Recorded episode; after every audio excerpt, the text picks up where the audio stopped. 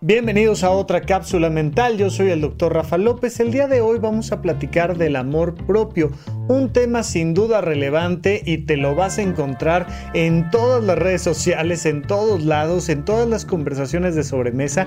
Alguien te va a decir, bueno, pues es que uno tiene que ser prioridad y amarse a uno mismo y cuidarse. Pero cuando aventamos estas cosas tan en abstracto, de repente no podemos convertir eso en acciones concretas y no sabemos qué significa amarnos a nosotros mismos. Ya en muchos otros lugares, en otros episodios, te he platicado que el amor propio no es otra cosa sino el autocuidado. Si yo no me cuido a mí, no me puedo amar a mí, punto. Todo lo que se ama se cuida y todo lo que se cuida se ama. Entonces, cuando hablamos de este amor propio, hablamos de cuidarnos a nosotros mismos, pero hoy nos vamos a adentrar un poco más en temas emocionales. En otras ocasiones te he comentado que este autocuidado, pues básicamente es que duermas bien, que te des tus tiempos y tus contextos adecuados para dormir correctamente, que comas bien, que hagas ejercicio, que tengas actividades recreativas. Muy importante tener actividades recreativas. Eso es parte del amor propio. Sí, todo eso es parte del autocuidado y por tanto del amor propio, pero lo vamos a dejar de lado un momento para el día de hoy platicar a nivel mucho más afectivo, emocional, psicológico. ¿Qué es esto del amor propio? Seguramente has escuchado por ahí de un libro que se llama Los cinco lenguajes del amor o has conocido varios modelos que te explican cuáles son las formas que tienen las personas de amar y de mostrar amor. Bien, yo quiero decirte que en las siguientes cápsulas mentales vamos a ir repasando cada uno de lo que le llamamos las siete fuentes del amor incondicional, las siete fuentes del sentido de pertenencia desde un modelo específico que es el modelo de semiología de la vida cotidiana. Hay otros, por supuesto que hay otros, hay otras maneras, pero este me gusta porque nos da siete maneras de entender cómo las personas nos vinculamos con otras personas desde una perspectiva afectiva, emocional, pero además vamos a entender a fondo cómo nos podemos vincular con nosotros mismos. El día de hoy te voy a hacer un breve resumen, pero vamos a ir haciendo una cápsula mental por cada una de estas fuentes de amor incondicional por cada una de estas maneras de expresar nuestro cariño de principio a nosotros. Entonces, este modelo en particular tiene estas siete fuentes. Anótale por ahí. Número uno, afecto. Dos, apoyo. Tres, comprensión. Cuatro, conocimiento. Cinco, reconocimiento. Sexto, placer. Y séptimo, inspiración. Recuerda, voy a hacer una cápsula mental para cada uno de estos, así es que no te me angusties y de hecho ya en otras ocasiones en el podcast de supracortical me he adentrado en las principales de estas características de las fuentes de amor incondicional, pero lo primero es entender que el afecto es esta capacidad que tenemos de querer, de compartir algo lindo, emocional, amable, bonito. Es como cuando tú le dices a alguien, oye, ven, ven para acá, no sabes cuánto te quiero, es que qué chulada, es que mira, ay, déjame darte un abracito, tal. Y el tono de voz, la manera en la que le hablas al otro es una forma de ser afectuoso, de dar afecto. Pues el día de hoy, en temas de amor propio, quiero que pienses cómo te hablas tú a ti te hablas bonito, usas palabras adecuadas. Si, tuvieras que comentarte algo, te lo dirías con una sonrisa, con cariño, te agarrarías la manita, te das tus espacios para quererte sí o no. Pero también es importante, importante darse apoyo. La diferencia entre el afecto y el apoyo es que el apoyo es físico es práctico.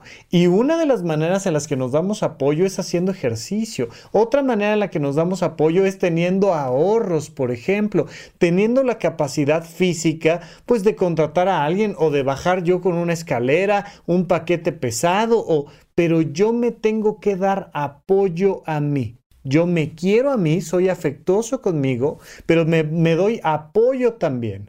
No solo me doy apoyo, sino que también me doy comprensión. La comprensión es entender que no soy una persona perfecta y que dadas las circunstancias de mi edad, de mi conocimiento, de mi historia, de las circunstancias particulares del momento, pues hay cosas que puedo hacer mejor que otras y me comprendo. Hay decisiones que tomo mejor o peor o hay situaciones que me llevan a tener más éxito o menos éxito y tengo la posibilidad de comprenderme. Cuando tú comprendes a alguien más es porque te puedes poner en los zapatos de alguien más. Y entonces estás viendo que, que, una niña pequeña de tres años, cuatro años, no puede abrir una botella y la comprendes. La volteas a ver y la comprendes y con afecto le dices, mi amor, no te preocupes. Y la apoyas y le abres la botella de, agua que, que se quiere tomar. Puedes ponerte en sus zapatos y no le dices, ay, qué barbaridad, no es posible que no puedas abrir una maldita botella de agua. Oye, ¿no te estás dando cuenta de que tiene tres años de edad, cuatro años de edad? Entonces, comprendes a la otra persona y le das el afecto y el apoyo necesario.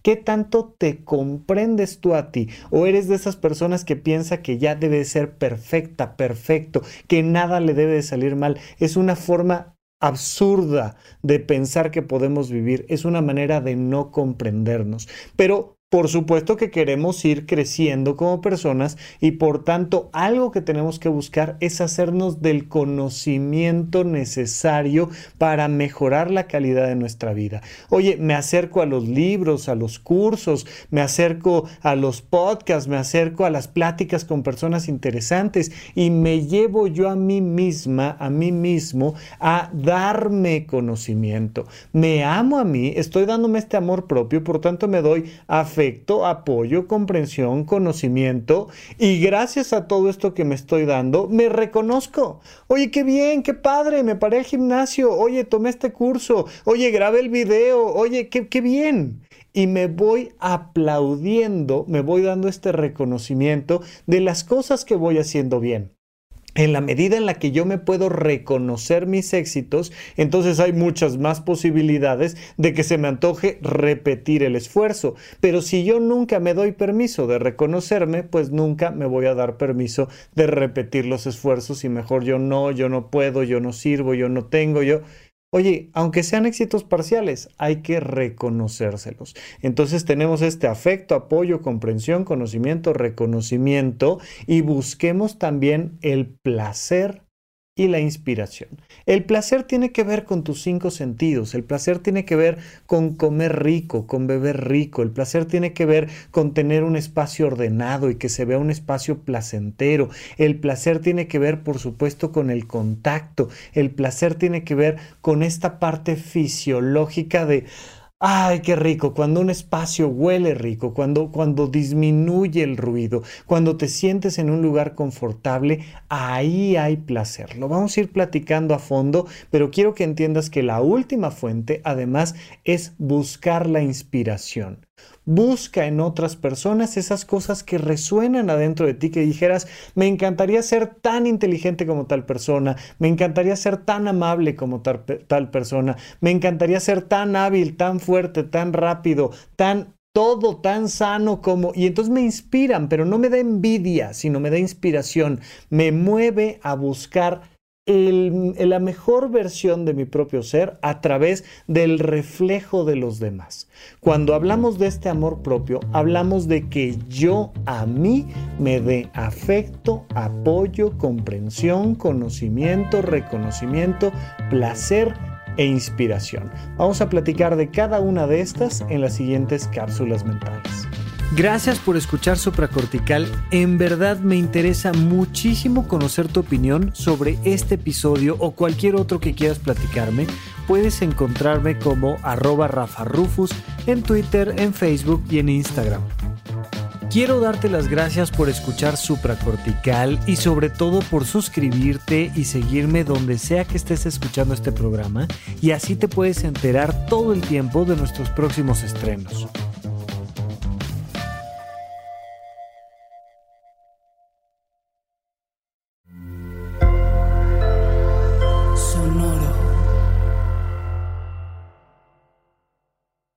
¿Quieres regalar más que flores este Día de las Madres? The Home Depot te da una idea. Pasa más tiempo con mamá plantando flores coloridas, con macetas y tierra de primera calidad para realzar su jardín. Así sentirá que es su día todos los días. Llévate tierra para macetas Bigoro por solo $8.97 y crece plantas fuertes y saludables dentro y fuera de casa. Recoge en tienda y sigue cultivando más momentos con mamá en The Home Depot. Haces más, logras más. Más detalles en homedepot.com diagonal delivery.